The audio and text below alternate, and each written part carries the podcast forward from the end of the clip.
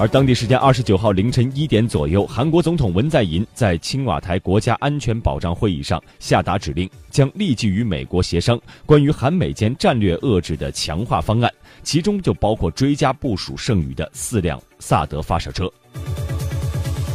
萨德反导系统导弹发射部分由六台发射车组成，还包括雷达系统及其他剩余装备。今年三月六号，已经有两辆萨德发射车运抵韩国。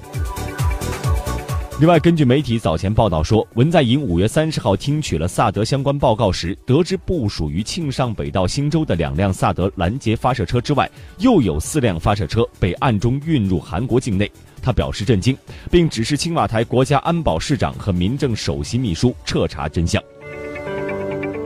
而对于萨德发射车秘密入韩一事，中国外交部发言人华春莹六月一号的时候在发布会上就表示，美国在韩国部署萨德系统，严重损害了中方的战略安全利益，破坏地区战略平衡，无助于实现半岛无核化目标和地区和平稳定，与各方对话协商解决问题的努力背道而驰，中方对此坚决反对。中方已经就此向韩方提出交涉，表明严重关切和严正立场。强烈敦促美韩立即停止并取消部署萨德系统。